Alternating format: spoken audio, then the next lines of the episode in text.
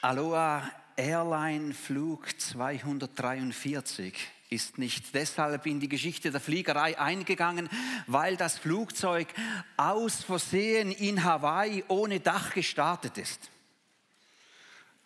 Aloha Flug 243 ist deshalb in die Geschichte eingegangen, weil das Flugzeug 23 Minuten nach dem Start auf 7300 Meter Höhe plötzlich das halbe Dach verloren hat. Jetzt müssten wir hier irgendwie noch ein Bild haben auf dem Beamer. Wunderbar, so sah das aus. Wie durch ein Wunder haben die Piloten diese Maschine zehn Minuten später sicher landen können. Und außer einer Flugbegleiterin, die zum Augenblick, als dieses Dach weggerissen wurde, nicht angegurtet war, haben sämtliche Passagiere, fast 100 Leute, diesen, dieses Unglück überlebt. Und natürlich hat man später nachgeforscht, wie das überhaupt so weit kommen konnte. Man sieht ja eher selten solche Flugzeuge herumfliegen, gell? Und man hat entdeckt, dass Materialermüdung die Ursache war. Und das alles wäre nicht geschehen, wenn bei den regelmäßigen Checks, die dieses Flugzeug durchlaufen hat, einmal jemand an einer ganz bestimmten Stelle ganz genau hingeschaut hätte. Und das ist das erste Stichwort, was wir heute Morgen haben. Genau hinschauen. Und das zweite Stichwort von heute Morgen heißt genau hinschauen hinhören.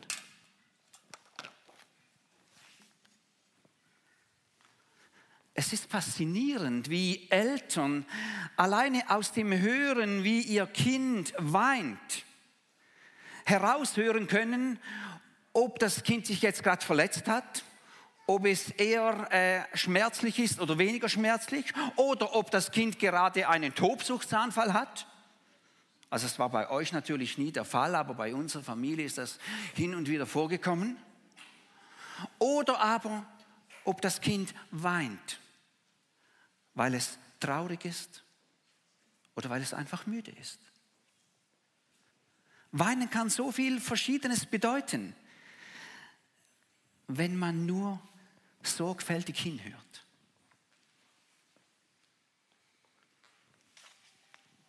Schaut hin.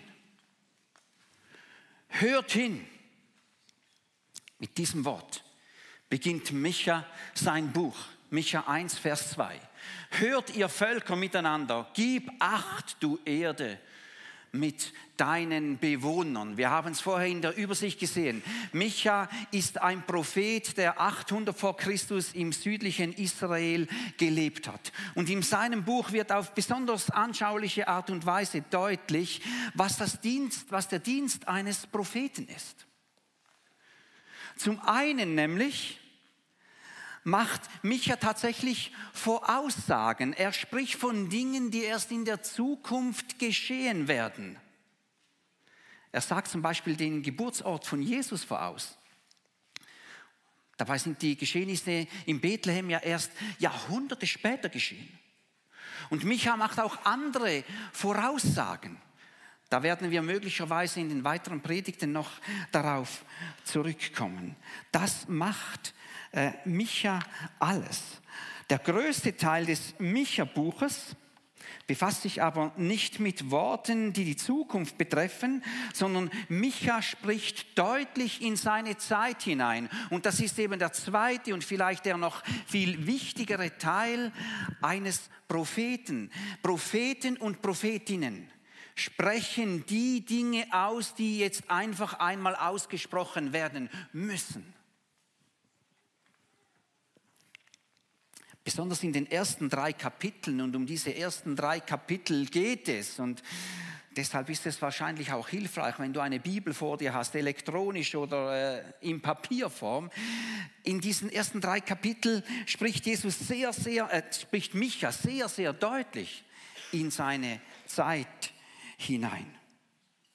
Und er scheut sich auch nicht, auf das Gericht von Gott hinzuweisen Und auch das ist ein Dienst, den ein Prophet tut. Er spricht das Gericht Gottes aus. Und auf diesem Hintergrund müsste man vielleicht auch einmal äh, die Formulierungen, die wir heute von dem haben, was der Dienst eines Propheten ausmacht, nochmals überdenken. Was spricht Micha jetzt aber ganz konkret an? Es geht um den Umgang mit Besitz. Und er spricht das Thema Habgier an.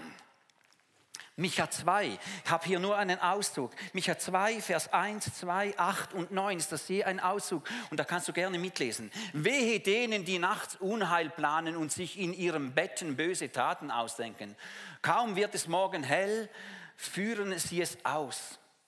Und etwas später gieren sie nach Ackerland, rauben sie es. Wollen sie Häuser haben, nehmen sie diese weg. So üben sie Gewalt am Besitzer und an seinem Haus, an jedermann und an seinem Eigentum. Und nochmals etwas weiter. Ihr reißt den Leuten den Mantel vom Leib, wenn sie euch ahnungslos über den Weg laufen. Die Frauen treibt ihr aus dem Haus, indem sie glücklich sind. Ihren Kindern raubt ihr das schöne Land. Das sind schreckliche Dinge, die hier aufgezählt werden. Und man fragt sich unweigerlich, was waren denn das für bösartige Leute, die da 800 vor Christus südlich, im südlichen Israel gelebt haben? Und innerlich schüttelt man schon den Kopf, gell?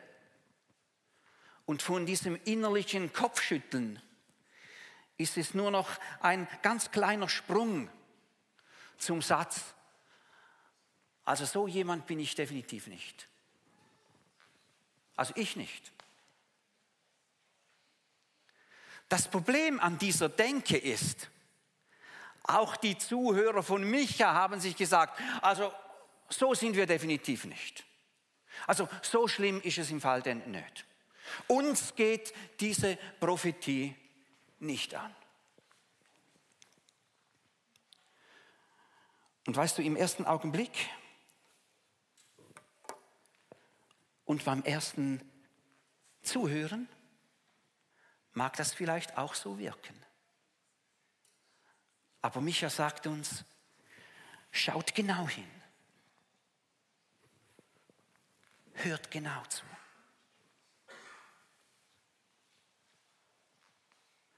Es ist die Einladung unser Leben einmal gründlich zu durchleuchten, nach geistlichen Haarrissen Ausschau zu halten. Es geht darum, die Eckwerte unserer Lebenseinstellungen und unsere Argumentationslinien einmal auf Ermüdungserscheinungen abzuklappen. Bei diesem ersten Punkt geht es Micha um Besitz und um Wohlstand und wie wir dazu kommen. Jetzt habe ich vor dem Gottesdienst nicht extra eine Umfrage gemacht.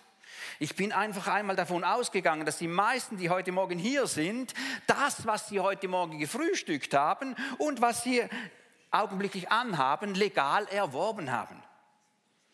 Also einmal den Test machen, frage einmal links und rechts, wie das jetzt genau ist. Oder? Ich denke nicht, dass jemand sagt, oh ja, die Hose, die hätte ich mal mit dem Romani mitlaufen lassen. Gell? Und das Hemd ist frisch, frisch geklaut, erst gestern.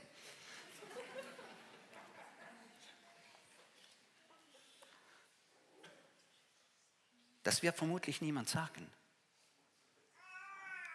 Aber die entscheidende Frage reicht auch viel tiefer und ist viel vielschichtiger und komplexer. Die Frage ist, habe ich das, was ich mir erworben habe, auch zu einem Preis erworben, der denjenigen, die das hergestellt haben, ein Leben ermöglicht und sie nicht aus ihren Häusern vertreibt? Und das ist aktueller denn je, diese Frage. Und ich ahne ja schon, was die einen mir sagen möchten. Die sagen, Martin, ich kann doch nicht bei allem, was ich kaufe, die Herstellungslinie bis ins Herkunftsland zurückverfolgen. Jawohl, das kannst du nicht und das erwartet auch gar niemand von dir. Aber es erwartet auch niemand von dir, dass du dich dümmer anstellst, als du bist. Und es erwartet niemand von dir, dass du nie nachfragst. Und es gibt einen eklatanten Unterschied zwischen nicht wissen können und nicht wissen wollen. Micha sagt, schaut genau hin und hört genau hin. Und Micha wirft seinen Zuhörern vor, dass sie so leben, dass andere dadurch ausgebeutet werden. Und jetzt muss man buchstäblich nicht Wirtschaft studieren, um herauszufinden, dass wir in der modernen westlichen Kapitalgesellschaft und in diesem westlichen Kapitalismus immer mehr dorthin kommt, wo Menschen wirklich ausgenützt werden. Und einige dieser Ausgenützten, die leben in unserer unmittelbaren Umgebung. Sie arbeiten in Niedrigstlohngebieten und werden auch dort noch übers Ohr gehauen.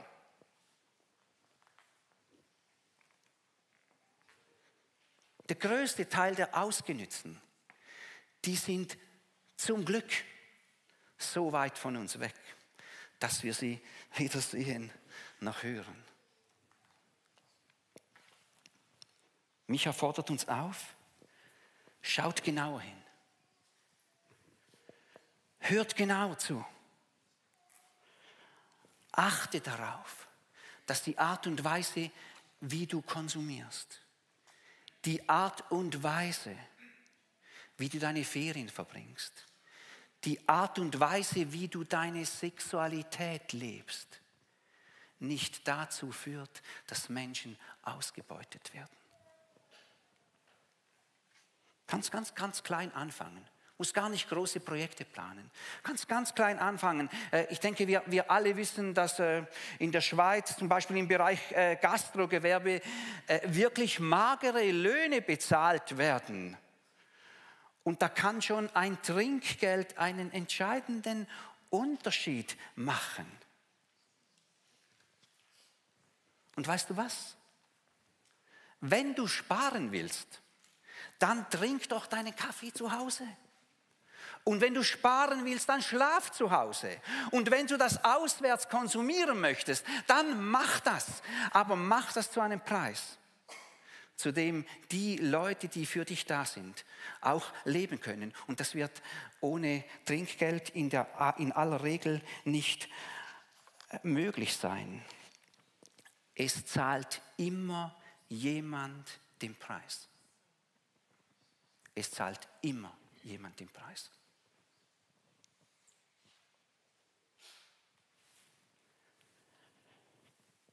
Hinschauen, hinhören.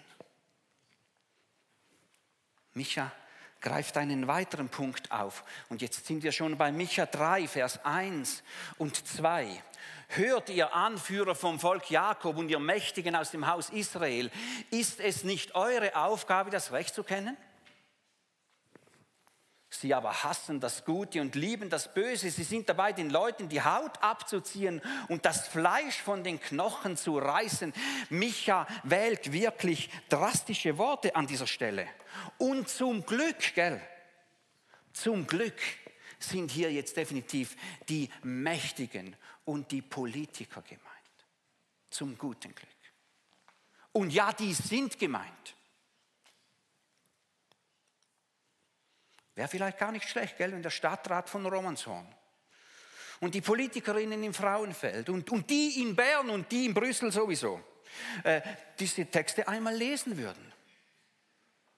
Das würde auf gar keinen Fall schaden. Mich persönlich stresst Korruption sehr kann einfach nicht sein, dass sich Leute auf Kosten von anderen bereichern. Und es kann nicht sein, dass aus monetären Gründen Entscheide irgendwie anders gefällt werden. Äh, das stresst mich unheimlich. Wenn wir aber an dieser Stelle jetzt genauer hinschauen und genauer hinhören, dann merken wir, dass wir mit einem Problem konfrontiert sind, das Micha so noch gar nicht hatte. Micha hat mit seiner Botschaft und mit seinen Aufforderungen wahrscheinlich vor allem seinen König, die Könige, die zu seiner Zeit gelebt haben, die Minister und die Berater gemeint. Und weißt du, in einer Monarchie ist das nicht ganz ungefährlich, äh, sich so zu äußern. Äh, in einer Monarchie, äh, wenn du dich so äußerst, äh, kann das schnell ungewünschte Nebenwirkungen und Risiken bergen. Wir leben nicht in einer Monarchie. Und wir leben nicht in einer Autokratie. Und ich bin froh darum. Wir, wir, wir leben in einer Demokratie. In der Schweiz leben wir ganz genau genommen in einer direkten Demokratie. Und jetzt einmal die Frage, wer ist eigentlich in einer direkten Demokratie? An der obersten Stelle. Weil ich will dir ein bisschen helfen. Gell? Es, es ist nicht der Bundesrat. Es ist nicht die Vereinigte Bundesversammlung. Es ist nicht das Bundesgericht. Das oberste Gremium in einer direkten Demokratie ist der Souverän, das Volk. Und wer um Himmels Willen ist denn dieses Volk? Hey, das sind, das sind du und ich. Das Volk ist König in einer Demokratie. Und was die Regierungen betrifft, hat Micha übrigens die gleichen äh, Hauptelemente wie Paulus Jahrhunderte später in Römer 13. Er sagt, sagt, eine Regierung ist kurz zusammengefasst dafür da, das Gute zu fördern und das Schlechte zurückzudrängen. Dafür ist eine Regierung da.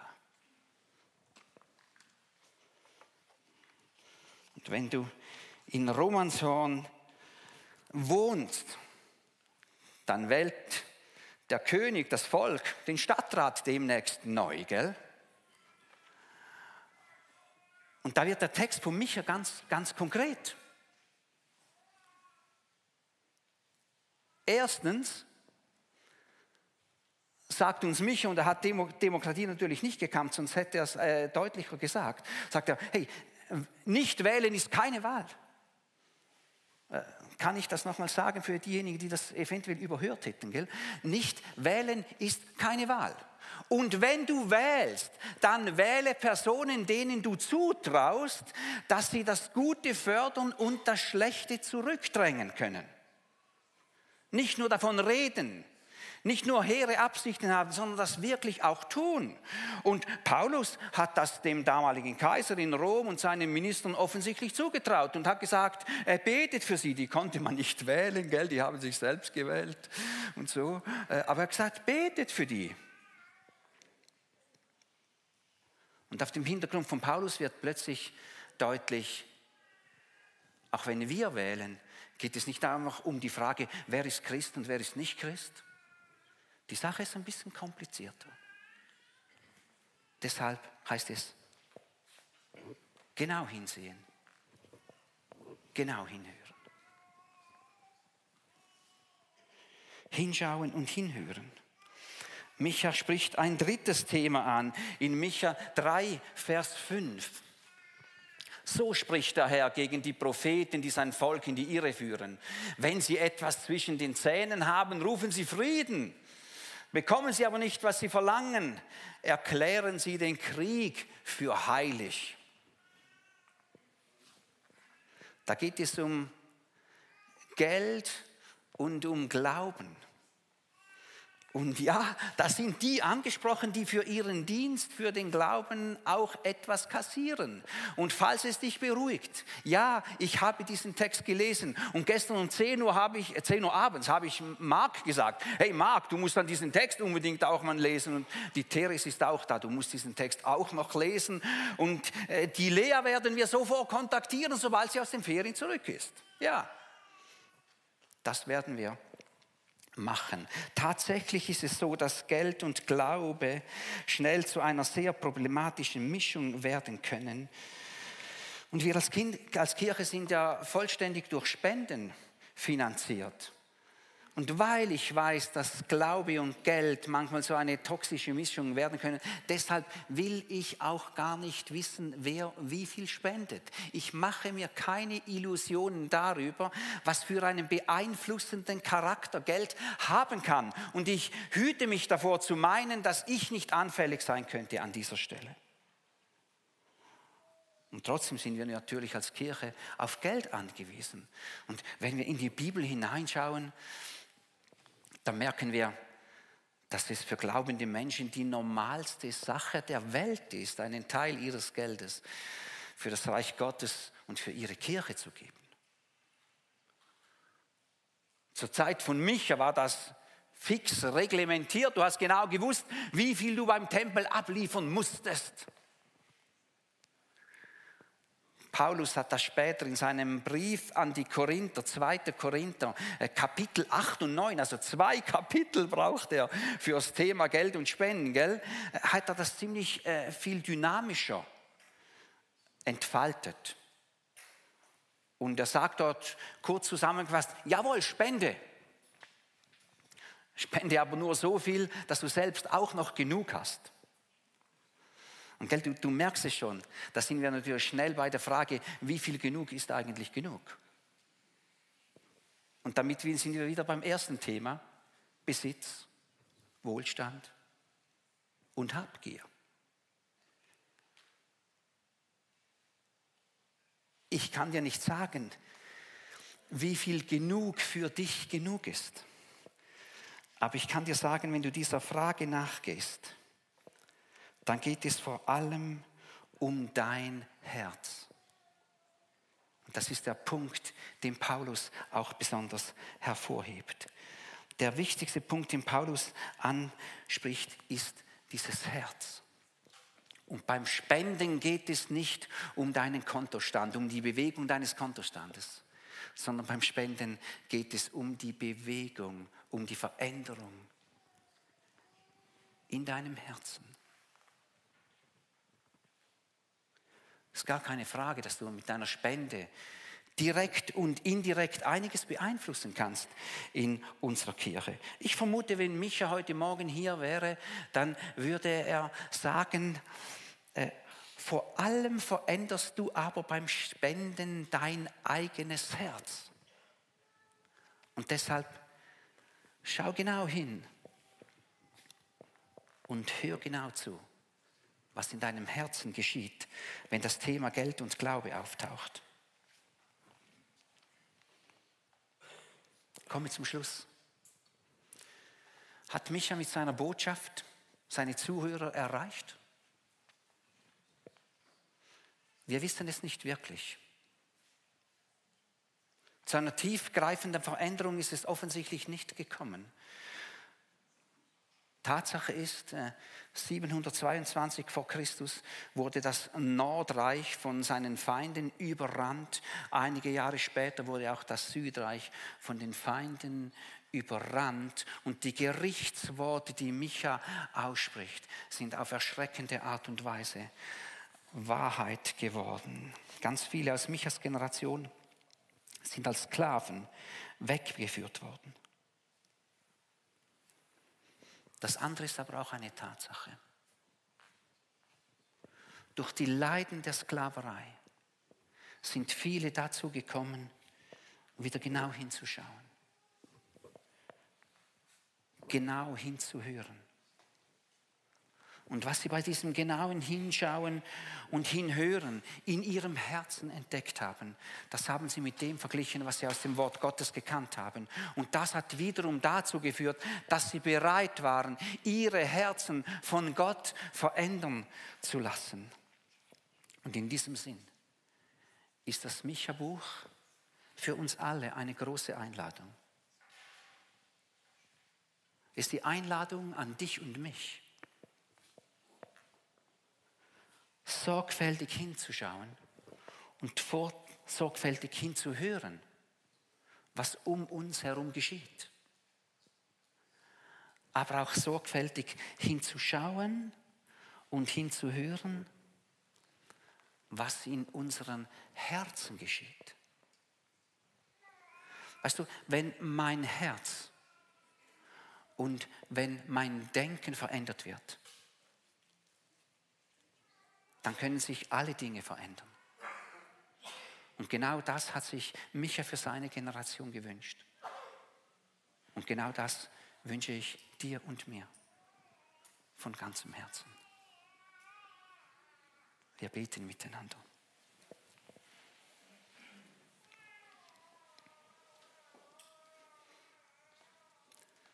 Du siehst uns und du kennst uns.